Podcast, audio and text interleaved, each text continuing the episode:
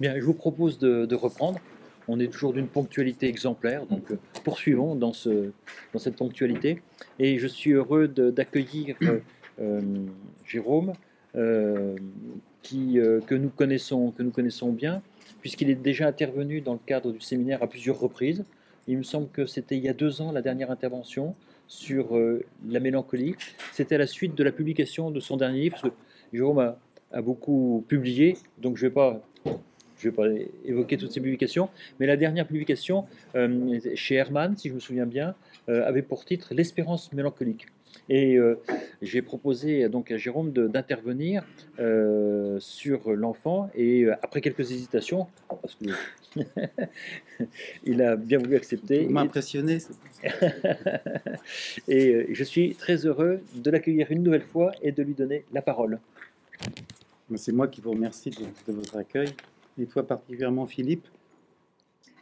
Euh, J'ai donné pour titre à mon intervention La mélancolie au miroir de l'enfance. J'aurais aimé justement inscrire euh, cet exposé dans la continuité de celui euh, que j'ai fait ici même il y a deux ans, sur ce que j'avais appelé alors, Philippe le disait à l'instant, l'espérance mélancolique. Relier la mélancolie à l'enfance, en effet, est approfondir ce paradoxe. Qu'il s'agisse de comprendre l'origine de la maladie, ou à l'inverse, celle des ressources dont dispose encore le patient euh, pour ne pas s'y perdre tout entier. Alors je diviserai à cette fin mon propos en trois parties. Dans la première, et je reviendrai sur les principales raisons de parler en phénoménologie de l'espérance mélancolique. Dans la deuxième, je relierai cette espérance à la mémoire profonde de l'enfance, comprise elle-même comme une réserve de confiance où puise l'homme fait. Il faut accepter, me semble-t-il ici, on en parlait avec quelques-uns à la pause, il faut accepter euh, la greffe de la psychanalyse sur la phénoménologie. Et c'est ce que je ferai pour ma part en m'inspirant librement euh, d'une formule de Paul Ricoeur dans son livre sur Freud. Espérer, c'est apercevoir devant soi son enfance et derrière soi sa mort. Elle suppose, cette formule, une aube pure de la vie où cette confiance nous fut donnée. Une telle supposition ne permet pas cependant d'ignorer ce que j'appellerais par contraste l'enfance humiliée. L'expression vient de Bernanos, mais j'ai eu la surprise de la retrouver chez Françoise Dolto, dont je parlerai moi aussi donc un, petit peu. Elle relie la mélancolie de l'adulte à la mélancolie de l'enfant lui-même. C'est donc à elle que je ferai droit dans la troisième et dernière partie euh, de, mon exposé. Elle est l'objection la plus grave, sinon contre l'idée d'une espérance mélancolique, du moins contre la compréhension naïve d'une telle idée. Mais bon, je commence, je l'ai dit, euh, par euh, la justification de cet oxymore, car c'en est un, l'espérance mélancolique, en vous demandant de bien vouloir m'excuser de marcher euh, d'abord pour se faire dans mes propres pas. Non que la mélancolie ne soit tenue à bon droit pour la forme achevée du désespoir. En témoignerait à elle seule la souffrance mélancolique telle que l'a décrite Hélène Bach, en se fondant sur l'analyse heideggerienne de l'existence. Sans mesure ni recours, elle ferme les voies qui donnent carrière à nos initiatives. L'avenir n'est plus alors que la répétition du passé. L'angoisse du possible le cède à la certitude que tout est perdu. C'est la fin de toute liberté et par là de tout projet, à donner à ce dernier terme le sens radical qui est le sien pour Heidegger. D'où le désespoir. D'où par conséquent la fermeture de l'horizon ouvert par le projet. Comme s'en plaint une patiente qui explique ainsi son égale indifférence à la vie et à la mort, je n'ai plus la dynamique qui fait aller de l'avant. Son existence se trouve ainsi altérée dans sa forme même. Et le seul sentiment qui lui reste est celui d'une impossibilité qui englobe l'ensemble de ses actions. Mais je garde à l'esprit, ce disant, l'injonction de Jean Bechler dans son livre déjà un peu ancien sur les suicides. Il faut demander non pourquoi certains mélancoliques se tuent, mais pourquoi tous ne se tuent pas. C'est une question, en effet, de savoir pourquoi tous les mélancoliques ne se tuent pas. Comment la plupart d'entre eux se maintiennent malgré tout dans la débâcle de leur existence. Ne doit-on pas supposer pour cela que quelque chose demeure possible quand tout est devenu impossible? Ne faut-il pas penser autrement dit qu'un avenir reste ouvert lorsque l'horizon du projet s'est refermé? Aussi paradoxale soit-elle, cette hypothèse correspond à ce qui se montre dans l'expérience. On peut présumer que sans elle, tout effort thérapeutique serait vain, et qu'elle doit donc être aussi tacitement admise par le psychiatre. Alors la meilleure introduction à ce paradoxe, pour rester un petit peu avec la phénoménologie, c'est une page extraordinaire, il faut dire, du livre que Binswanger a consacré à la mélancolie et qu'il aurait fallu citer tout entière. Le mélancolique, écrit-il, même s'il n'a pas d'issue et est impuissant, s'efforce toujours encore de s'affirmer dans la totalité de ses expériences. Aussi, je cite encore, s'accroche-t-il à tout ce qui pourrait lui servir de planche de salut. Le délire, dans bien des cas, a lui-même cette signification positive. Il témoigne de cet effort impuissant pour s'affirmer encore. Mais c'est là précisément la question, c'est là euh, de nouveau l'énigme. Comment le mélancolique peut-il s'accrocher au sein même de son désespoir? Comment peut-il faire effort pour s'affirmer encore? À moins que l'on ne prenne au mot cette patiente qui répète ⁇ Je n'ai plus de goût à rien, je n'en peux plus, je n'existe plus, je n'existe plus ⁇ mais lâche au milieu de sa déploration ⁇ J'espère quand même ⁇ on est conduit alors à distinguer entre le temps du projet et le temps de l'espérance. Je crois seulement nécessaire pour ça d'introduire un concept intermédiaire, le concept d'attente. La mélancolie, en effet, est pure attente, en un sens de ce mot qui ne permet pas d'y voir une forme dérivée du projet. L'écrivain Reto Ross, ce patient dont Binswanger a scruté l'œuvre autobiographique, en offre une première illustration lorsqu'après avoir décrit ses pensées qui, je cite, se déroulent à vide, puis, ce sont encore ces termes, l'épuisement du sentiment, qui fait ressembler sa vie à une lumière éteinte, il ajoute que dans un tel état, on peut seulement attendre, attendre sans fin. La supposition que je viens de faire trouve cependant son meilleur renfort dans l'histoire bien connue de Bruno Brandt. Ce dernier euh, a l'intention de se pendre avec ses bretelles dans la forêt, mais au cours de ses préparatifs, il aperçoit une belette, un petit animal, euh, en train de flairer à travers le feuillage, et il se dit euh, Tu n'as encore jamais vu de belette. Donne-toi le temps. il observe l'animal quelques minutes, constate que son intention suicidaire n'est plus aussi pressante, puis se rhabille et retourne euh, à la clinique où il était soigné. Binswanger écrit que, je le cite, si nous sommes en train à dire que la vie a ici remporté la victoire sur la mort, c'est que quelque chose a pour la première fois depuis longtemps réussi à captiver l'attention du malade et lui a fourni un point d'ancrage auquel il s'est cramponné comme un noyé. Ce n'est pas là cependant la solution, mais l'énoncé du problème. Comment, en effet, un tel ancrage a-t-il pu être trouvé? Comment donc l'animal a-t-il pu jouer son rôle libérateur? Cet événement lui-même aurait-il pu se produire? Si quelque chose dans la personne du malade n'était resté ouvert et ne lui avait permis de l'accueillir comme l'œuvre d'un autre en remarquant que le se donner le temps a le même sens chez Bruno Brandt que le attendre, attendre chez Rétoros, l'auteur de Mélancolie et Manie ouvre une piste sur laquelle euh, il ne s'engage pas plus avant. Il laisse indéfinie, en effet, la nature de cette attente. Or, l'ouverture de l'attente est différente par essence de celle du projet. Elle ne dépend pas de, notre aptitude à nous porter nous-mêmes en avant de nous-mêmes. C'est en ce sens que je disais, en considérant euh, la réduction opérée par la maladie, la mélancolie est pure attente.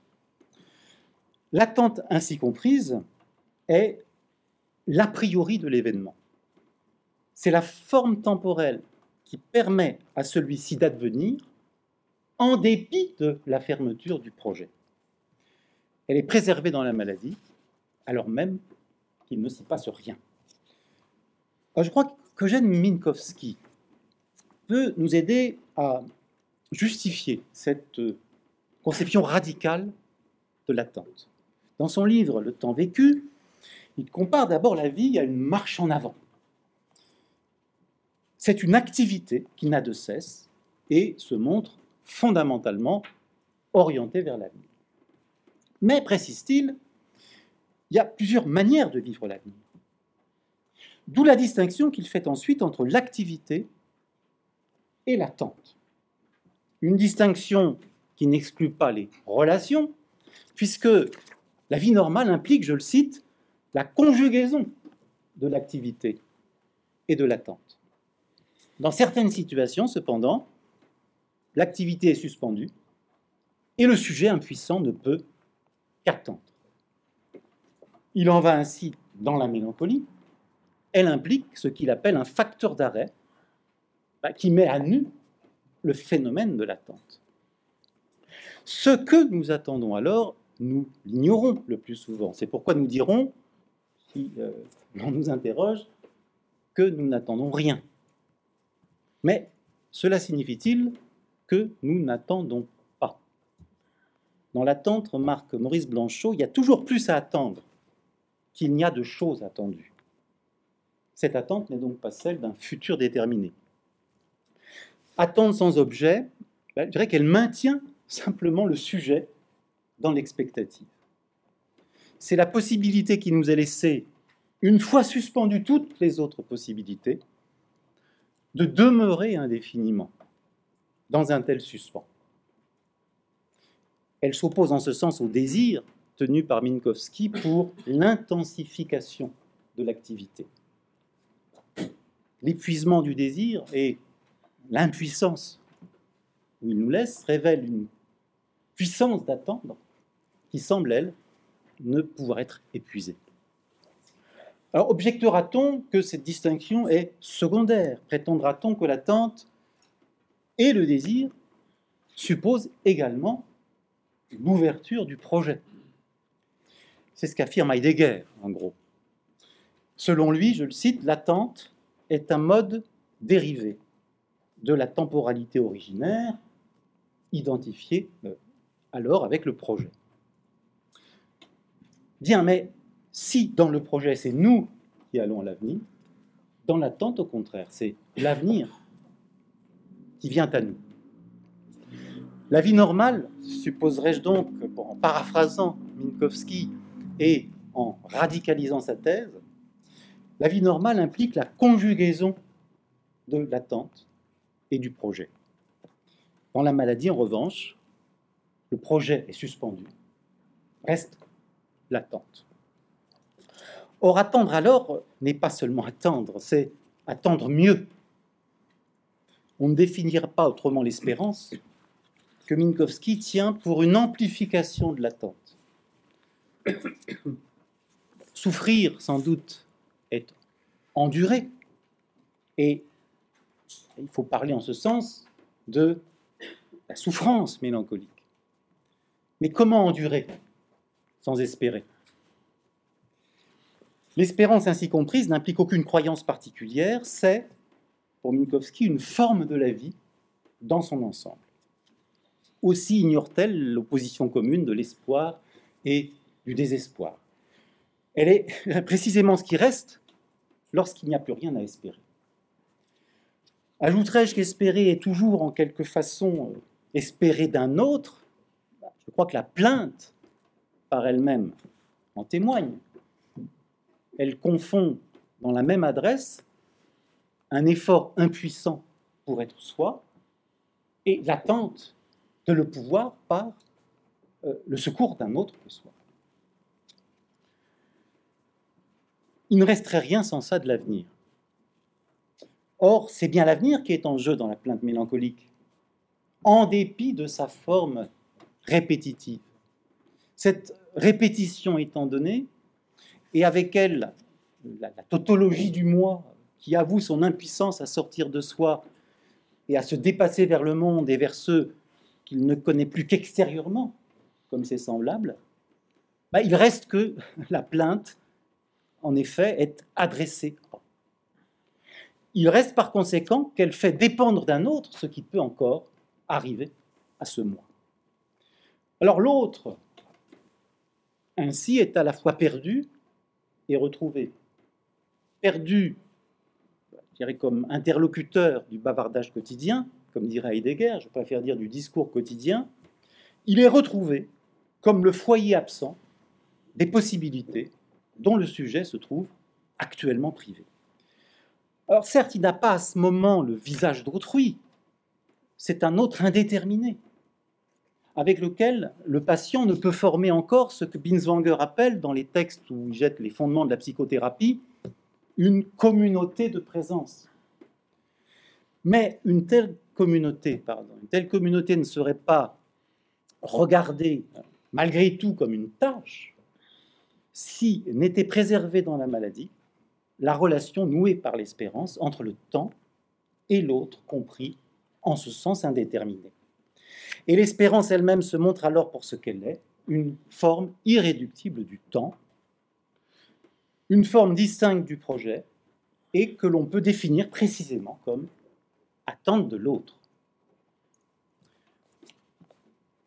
Une difficulté euh, se présente cependant ici, une difficulté qui introduit euh, la deuxième partie de mon exposé et euh, qui débouchera bientôt sur un nouveau paradoxe. Elle est que cette forme reste le plus souvent inconsciente. On est alors contraint d'avouer que rien ne ressemble plus à l'espérance que le désespoir. Plusieurs des remarques précédentes, plusieurs des remarques que j'ai faites, nous avaient certes préparé à affronter cette difficulté. L'attente ignore ce qu'elle attend. D'une certaine façon, elle s'ignore elle-même. Elle ne sait rien surtout de l'autre où elle situe euh, les possibilités suspendues par le mal. Cet autre n'a pas de visage et euh, il manque aussi d'un nom. Il reste précisément l'absent à qui on appelle le patient pour pouvoir être à nouveau lui-même. Bref, seul subsiste dans la mélancolie la forme vide l'espérance. C'est assez pour expliquer le maintien dans la maladie. Unique sens de l'énigme que je formulais un peu plus haut, et qui trouve donc ici sa solution. Mais ce n'est pas assez pour ménager une sortie de la maladie. Il faut en effet pour ça remplir la forme vide de l'espérance. Ce qui veut dire justement donner à celle-ci le visage d'autrui. Soit la communauté de présence dont parle Binswanger, communauté formée par le médecin et son patient dès euh, leur première rencontre, et qui constitue pour celui-ci, je veux dire pour le patient, un fait nouveau, le fait qu'il n'attend pas seul. L'instauration d'une telle communauté reste problématique tant que le médecin échoue à incarner pour son patient cette présence secourable. Il en va de la mélancolie comme de toutes les psychoses, et l'on doit s'en remettre alors au miracle de la rencontre. tout au plus observera-t-on que la thérapie a le pouvoir d'en faire un miracle continué, sans expliquer véritablement comment elle y parvient. J'avoue, ce disant, ma résistance à une phénoménologie de l'événement qui me paraît trouver ici sa limite. Cette difficulté resterait insoluble, en effet, n'était le rôle de la symbolisation. Je vais croiser un peu votre route, mais d'une manière un peu différente. La symbolisation comprise comme symbolisation de l'absence, et par là même celui du transfert, et celui du pont jeté grâce à lui entre l'expérience actuelle de la rencontre et la mémoire profonde de l'enfance. Nous ne pourrions en effet attendre d'un autre euh, qu'il nous aide à redevenir nous-mêmes si nous n'en trouvions pas la trace dans un passé plus profond que celui auquel nous avons accès par le souvenir, où son absence même nous est présente, et où il est à, la fois pardon, euh, retranché dans son anonymat et pressenti comme un visage possible. Espérer signifie alors, si l'on peut dire, suivre l'autre à la trace. C'est attendre de l'avenir la réalisation de possibilités enfouies dans un passé immémorial et reçues en nous comme autant de promesses informulées. Or, tel est précisément le nouveau paradoxe. Il relie l'espérance à l'enfance, l'enfance comprise alors non comme le terme d'une tendance régressive qui est celle même qui opère dans la mélancolie, et où l'on peut voir, si l'on veut, euh, l'œuvre de la pulsion de mort, mais comme une réserve de confiance où nous pouvons toujours puiser. C'est en ce sens que je supposais en commençant une aube pure de la vie. C'est en ce sens aussi que je comparais l'enfance à la promesse. L'analyse existentielle rejoint ici l'analyse biographique. Elle accueille en l'occurrence la principale leçon de la psychanalyse, à laquelle j'empruntais à l'instant la notion de transfert. La symbolisation de l'absence forme en effet le cœur des thérapies celle-ci inspire. Aussi, la vie telle que la comprend la psychanalyse n'est-elle ni une page blanche, ni une page déjà entièrement écrite. Il appartient à chacun euh, de lui donner un sens ébauché par ses premières relations avec les autres. C'est d'ailleurs la vérité de la pulsion de vie. Quand on ne l'interprète pas dans le sens d'un biologisme démenti euh, par le seul nom d'Eros, qui est le sien, dans la deuxième topique freudienne. La pulsion n'est pas l'instinct, quand on le dit autrement, euh, ce qui veut dire que c'est toujours avec un autre que le vivant lutte contre la mort. L'affirmation de la vie ainsi comprise sous-tend la dynamique du projet. L'histoire entière du sujet en témoigne, et c'est ce témoignage précisément que résume en lui le symbole. Aussi la rencontre ne reste-t-elle possible au mélancolique que pour entrer en résonance dans le symbole avec d'autres rencontres encore vivantes dans la mémoire profonde de l'enfance. Alors j'en ai trouvé une première illustration lorsque je préparais cet exposé dans l'autobiographie d'Aaron Appelfeld, Histoire d'une vie, où euh, il raconte la guerre, le ghetto, la déportation, la mort de ses parents, puis euh, ses mois d'errance seul à 10 ans dans les plaines et les forêts d'Ukraine. Il dit d'abord comment, dans une telle situation, il a préféré la compagnie des animaux à celle des hommes. Je n'avais pas peur d'eux, j'étais sûr qu'ils ne me feraient aucun mal. Chiots, chats, moutons, souvent je m'endormais près d'eux, et mon sommeil était alors paisible profond. Il ajoute cependant, comme dans la maison de mes parents. Et plus loin encore, alors qu'il les sait morts, la pensée que mes parents m'attendaient m'a soutenu durant toute la guerre.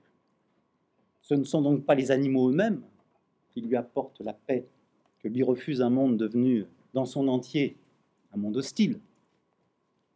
Il symbolise une absence qui ranime en lui la promesse de l'aube. Mais cette promesse, comment est-elle d'abord donnée? D'où vient donc la confiance qui permet de se tenir debout et de marcher, c'est-à-dire d'exister, c'est-à-dire encore d'assumer l'angoisse d'être au monde?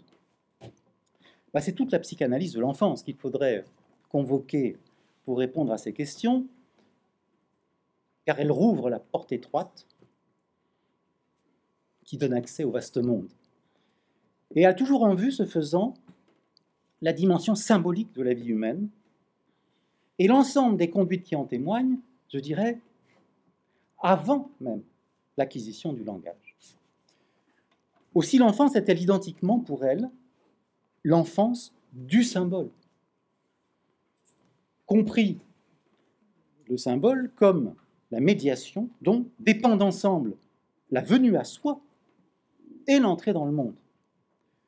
De ce qu'il y aurait à prendre ici chez Winnicott, Mélanie Klein ou Françoise Dolto, je garderai seulement les descriptions de Dolto dans un livre, euh, un autre que ceux dont vous avez parlé, ça tombe bien, euh, un livre Solitude, je ne sais pas si c'est le dernier, mais en tout cas c'est l'un des tout derniers, où ce mot, solitude, euh, reçoit lui-même deux sens opposés. C'est d'un côté la solitude de la déréliction, de la détresse et de l'isolement, une solitude dépressive, qui est la même chose au fond que le désespoir. Et c'est d'un autre côté la solitude de la réflexion, de l'imagination et de la création, une solitude qui place l'enfant devant ses propres possibilités et l'engage à s'en saisir comme le fait un être libre. La solitude, autrement dit, est fatalité et capacité. Elle se situe au point où se différencie destin et liberté. C'est entre les deux que le symbole introduit sa médiation. Car il ne faut pas méprendre la capacité d'être seul. c'est le titre d'un livre de Winnicott en passant, mais la capacité d'être seul dépend elle-même d'un autre, sur qui l'on puisse compter. Or, la présence de cet autre n'est jamais suffisamment assurée. Il faut donc compter aussi avec ses absences. Ce sont elles justement qui activent la fonction symbolique. Le symbole, en effet, présentifie l'absence. Et bah, il régit très vite le procès entier des séparations et des retrouvailles qui rythment la vie de l'enfant. L'analyse freudienne du jeu de la bobine que euh, l'enfant fait disparaître et réapparaître à son gré euh, garde ici, je crois, un caractère exemplaire. Sans doute peut-on penser alors à la présence maternelle, mais la mère n'a pas le monopole de la présence, qui peut être assurée aussi par d'autres. L'auteur de Solitude montre d'ailleurs comment la mère, dans le meilleur des cas, ménage elle-même les absences qui favorisent le déploiement de la fonction symbolique. Aussi la confiance qu'elle donne à l'enfant lui permet-il progressivement de se passer d'elle. Elle l'incite à exercer ses propres capacités et à faire ses propres expériences. L'essentiel, bah, c'est que ces absences ne durent pas au point d'annuler, je cite, l'espérance des retrouvailles. Il est une, expérience euh, qui euh, en témoigne particulièrement et que l'on peut tenir à cet égard pour une expérience cruciale. Elle l'est d'autant plus qu'elle s'apparente à celle que fait le patient dans la mélancolie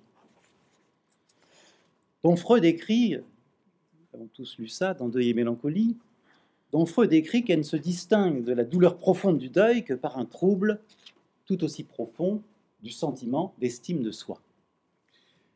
C'est l'expérience de la chute. Elle correspond pour l'enfant qui apprend à marcher, écrit à une véritable déchéance. Il est coupable, il ne s'aime plus, il est dans un état dépressif bah, qui l'empêche de croire encore à ses capacités.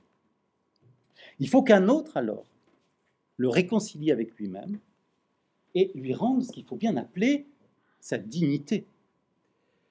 Telle est la fonction de la présence tutélaire, mais aussi celle des signes qui euh, la représentent et trouvent une expression privilégiée, mais ce n'est pas la seule, dans la parole. L'enfant alors retrouve la confiance qui lui permet d'aller de l'avant. Je cite Dolto, il peut se dépasser à nouveau vers son but. Bref, il se sent approuvé dans son effort même pour exister. Et cela, ajoute Dolto, bien qu'ayant échoué, bien aussi qu'un peu déconfit, mais, souligne-t-elle, non humilié. Or, ce seul mot m'empêche de conclure par un happy end. Il fait écho justement à ce que j'appelais en commençant l'enfance humiliée. C'est donc à celle-ci que je voudrais consacrer euh, la troisième et dernière partie de mon exposé. L'enfance humiliée, j'aurais beaucoup à dire, mais l'enfance humiliée, eh bien, c'est, l'enfance empêchée dans l'élan même qu'il apporte vers l'avenir. C'est encore l'enfance privée de la confiance qu'elle tient ordinairement de ceux qui veillent sur elle. C'est enfin l'enfance réduite à une dépendance qui s'impose à elle comme une dépendance malheureuse, ou bien parce qu'elle s'oppose à la liberté, ou bien parce qu'elle condamne celle-ci à la répétition de l'identique. Nous le savons, en effet, l'humiliation engendre l'humiliation, le mépris, le mépris, la violence, la violence. il ne s'agit pas seulement de la maltraitance, même élargie à ses formes douces, et elles sont nombreuses dans une société comme la nôtre. Le mot qui l'exprime le mieux est indifférence. Cette indifférence peut être liée à l'abandon ou à la convention. Elle peut résulter de l'immaturité du désir ou de son asservissement à des buts impersonnels, mais elle sanctionne dans tous les cas l'inaptitude de l'autre tutélaire à regarder l'enfant comme une fin en soi. Aussi vaut-elle pour celui-ci indignité. Involontaire ou volontaire, elle nie son effort même pour exister. Alors qu'il y ait un lien entre l'indifférence ainsi comprise et bah, celle dont témoigne le mélancolique à l'égard de sa propre vie, ce n'est encore qu'une hypothèse. Mais il est certain que pour celui qui a subi cette humiliation, l'enfance n'est ni une ressource, ni une promesse. S'il se tourne vers elle, il n'y trouvera qu'une altérité anonyme et sans visage. L'espérance restera pour lui une forme vide que rien ne distingue vraiment du désespoir. Il est difficile alors de ne pas relier la mélancolie de l'adulte à la mélancolie de l'enfant lui-même. il y a peu d'études, serais peut-être contredit là-dessus, je fais une rapide recherche, mais il me semble qu'il y a peu d'études, je crois qu'il y a peu d'études sur la mélancolie de l'enfant, alors même que l'on hésite de moins en moins à parler du suicide des enfants. Cette contradiction n'est pas entièrement levée par ceux qui admettent son existence. Hervé Bentata, dans un article publié en 2006 dans le journal français de psychiatrie décrit deux situations d'enfants qui présentent, je le cite, quelque chose de la mélancolie. Mais il rattache celle-ci, dans un cas au moins, euh, à une psychose préexistante et pointe plus généralement la difficulté de différencier retrait mélancolique et enfermement autistique. La mélancolie infantile, quand elle existe, lui paraît d'ailleurs avoir un aspect réactionnel que n'a pas la mélancolie de l'adulte, dont Tellenbach souligne assez le caractère endogène. D'où son insistance sur, je le cite, la perte réelle, qui constitue, dans les deux situations qu'il examine, euh, l'élément déclencheur de la maladie. La séparation des parents, ou, plus décisive, en réalité, leur défaillance, quand euh, manque en outre tout substitut propre à pallier cette défaillance. Cela n'empêche pas Louis Ruiz d'écrire en 2014 une étude parue euh, dans la revue Clinique Méditerranée. Euh, une étude intitulée euh, Le travail de la mélancolie chez l'enfant, dans lequel ce travail est compris, je le cite, comme une réélaboration de l'expérience originelle de la perte. Il s'agit donc, selon lui, d'un processus interne qui autorise à transporter la mélancolie du champ de l'adulte à celui de l'enfant lui-même. Ces deux champs, d'ailleurs, ne peuvent pas être séparés. En parlant de l'enfant toujours présent dans l'adulte, l'auteur ouvre une perspective génétique où la mélancolie de l'enfant prépare celle de l'adulte. Dolto euh, est sur la même ligne lorsqu'elle traite de la solitude dépressive. L'absence de l'autre coïncidant pour l'enfant avec une altération durable de sa présence au monde, de sa propre présence au monde. Il faut bien distinguer entre la solitude dépressive ainsi comprise et la position dépressive au sens de Winnicott ou de Klein d'ailleurs aussi, euh, quand la seconde est un, moment nécessaire du développement affectif euh, de l'enfant euh, qui favorise son accès à l'autonomie et qu'il est appelé à dépasser dans le cours ultérieur de sa vie. La première est une expérience destructrice et indépassable. Alors Freud en donne l'explication dans l'addendum C de inhibition, symptômes et angoisse à propos de ce que l'on appelle trop vite, selon lui, l'angoisse du nourrisson.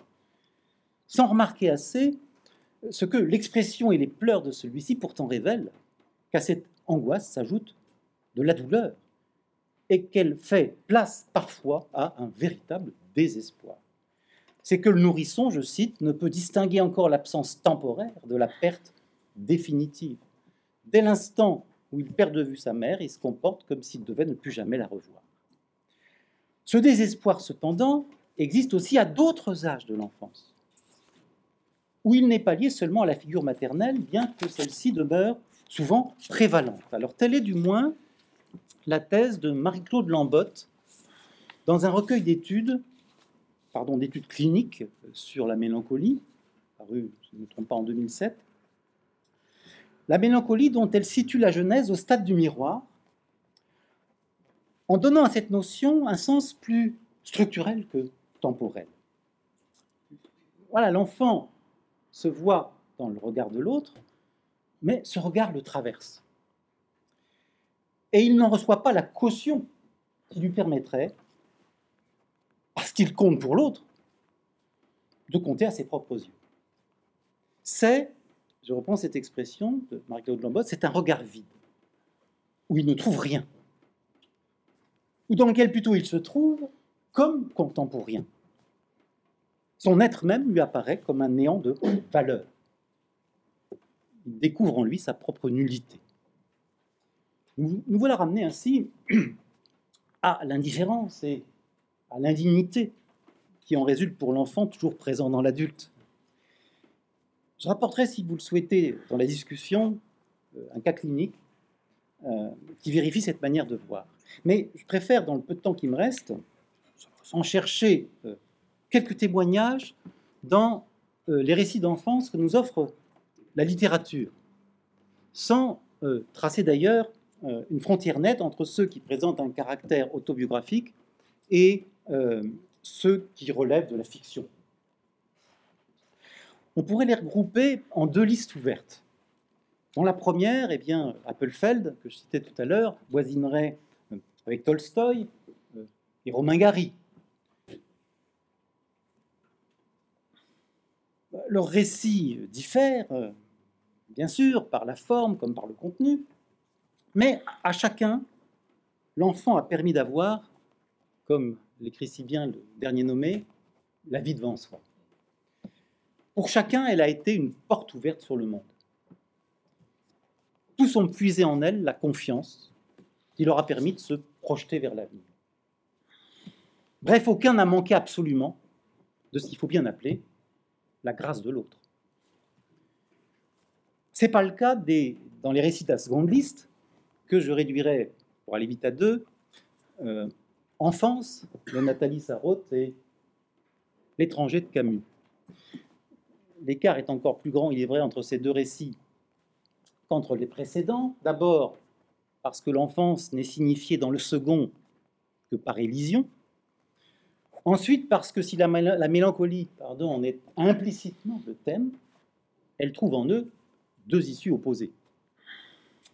Un même problème, cependant, les relie, celui de l'origine de la valeur que nous attachons à la vie, et, disons mieux, à notre vie.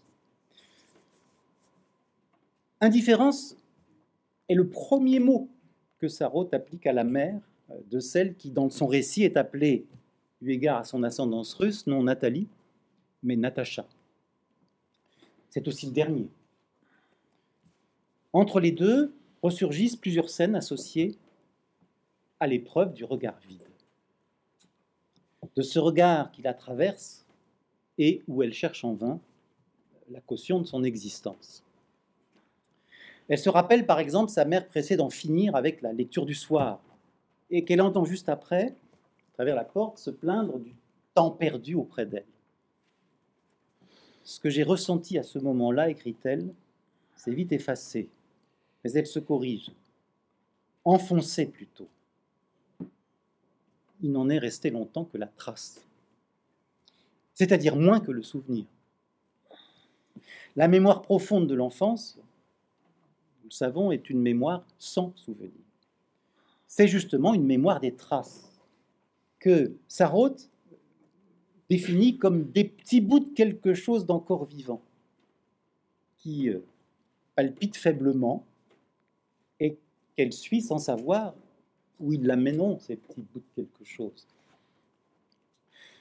La naissance à Ivanovo, la séparation rapide de ses parents, ses allers-retours entre Saint-Pétersbourg où vivait sa mère et Paris euh, où euh, vivait son père, euh, et où, elle s'était installée elle-même avec son père et, où finalement elle se fixera, tout ça, tout ça compte alors moins que ce qu'elle décrit rétrospectivement comme un abandon. On peut se demander s'il en est ainsi, pourquoi elle ne sombre pas dans la mélancolie Et ce d'autant plus qu'elle souligne certains traits de sa personnalité qui évoquent le type mélancolique au sens de Tellenbach. C'est que ces traces ne mènent pas seulement à la mère, elles aboutissent aussi au père.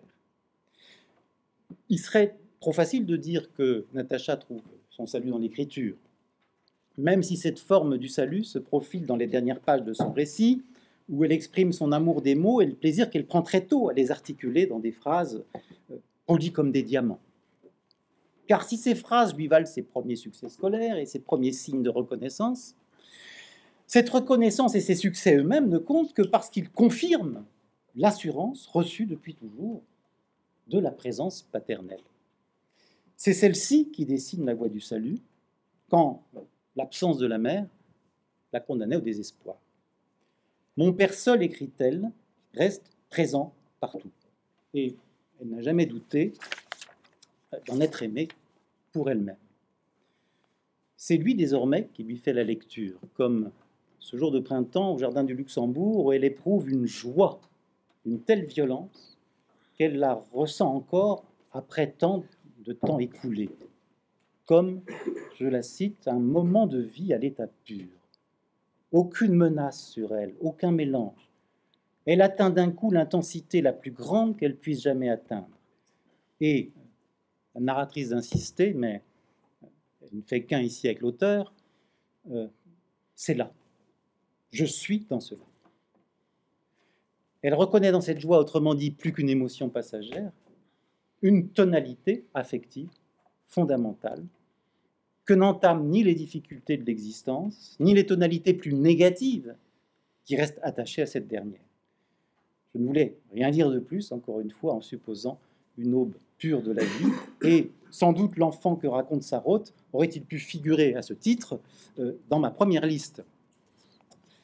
Cette aube semble ne s'être jamais euh, levée, en revanche, sur euh, l'étranger Camus, et cela explique son étrangeté, si l'on désigne par ce mot un détachement, un désintérêt, une impassibilité, bref, une altération radicale de son rapport au monde. Quand Natacha est sauvée par son père, il n'y a personne pour sauver Meursault. Il n'a pas connu son père. N'a pas connu son père. Quant à sa mère, c'est sa silhouette indistincte qui se profile derrière celle de l'arabe qu'il tue sans émotion un jour de grand soleil. À la suite, ce qu'il faut appeler un concours de circonstances. Il n'avait pas été plus ému quelque temps auparavant, lors de son enterrement, sous le même soleil. Et l'on ne peut pas ne pas y référer la distance qu'il manifeste plus généralement dans ses relations avec les autres comme à l'égard de toute chose. Nul doute qu'elle ne soit une des sources et peut-être la source principale de son tempérament mélancolique. De tous les commentaires euh, qu'a suscité l'étranger, de Camus, euh, il en est peu, curieusement, qui s'attachent à la mélancolie du personnage, même parmi ceux qu'arrête la première phrase du récit. Aujourd'hui, maman est morte. Peut-être parce qu'ils sont moins attentifs à la deuxième. Ou peut-être hier, je ne sais pas. Cette indétermination même, en effet, est révélatrice. Il n'est pas difficile de deviner derrière elle, même si l'on ne sait rien directement de l'enfance du personnage, qui est comme annulé dans un présent sans profondeur, l'épreuve insurmontée d'un regard vide. Ainsi s'éclairent les liens qui unissent la mort de la mère, le meurtre de l'arabe et l'attitude de Meursault lors de son procès, une attitude suicidaire, qu'il explique en comparant sa vie à un souffle obscur qui égalise tout sur son passage. Toutes les questions qui lui sont posées et dont certaines appellent des décisions qui pourraient changer sa vie, comme la demande en mariage de la seule femme qu'il ait rencontrée, il répond en effet, ça m'est égal. Tout au fond, tout au fond lui est égal. L'amour et la haine, le bien et le mal, la vie et la mort ne diffèrent à ses yeux qu'en apparence. Aussi reste-t-il indifférent jusqu'au bout à sa propre mort, à laquelle il s'intéresse seulement en spectateur, comme si elle n'était pas pour lui objet d'angoisse. Mais le secret de son indifférence, c'est l'indifférence de la mère.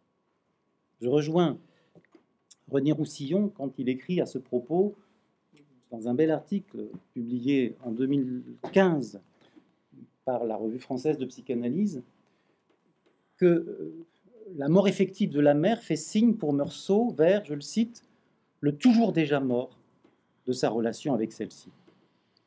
C'est d'ailleurs ce qu'il répond à ceux qui l'accusent d'être resté, comme dit Tellenbach, à côté de son deuil. Depuis longtemps, ni maman ni moi n'attendions plus rien l'un de l'autre. Phrase clé, non tant parce qu'elle évoque une attente, je n'ose dire une espérance, qui se trouve réduite en l'occurrence à une forme vide, que parce qu'elle relie cette forme au regard vide de la mer. Ainsi, ce qui n'est pour Tellenbach qu'un aspect de la mélancolie, en constitue ici le principe.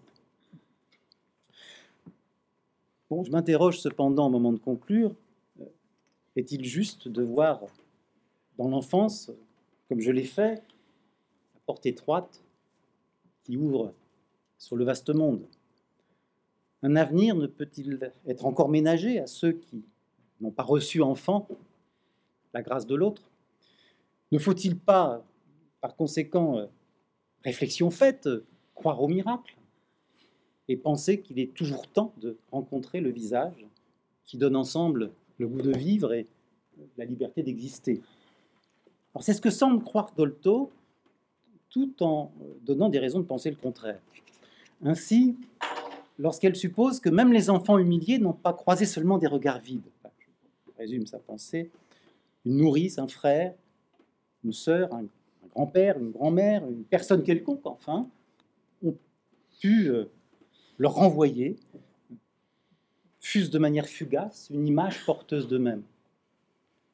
Image perdue, écrit-elle, où ils ont reconnu la vie, bonne à vivre. Elle cite en ce sens le cas d'un homme qui n'aimait pas sa mère, sans doute parce qu'il n'était pas aimé d'elle. Il avait été conçu juste après le décès d'un premier enfant mort-né. Cette image perdue l'avait aidé à se maintenir malgré tout dans l'existence. Sa solitude avait été ce qu'elle appelle une solitude habitée, ou une solitude meublée en amont. Bien, mais pour ceux qui ne se seraient jamais reconnus dans une telle image, pour ceux, autrement dit, dont la solitude aurait été totale. Je ne sais pas répondre à cette question. Je m'arrête donc ici et je vous remercie de votre attention.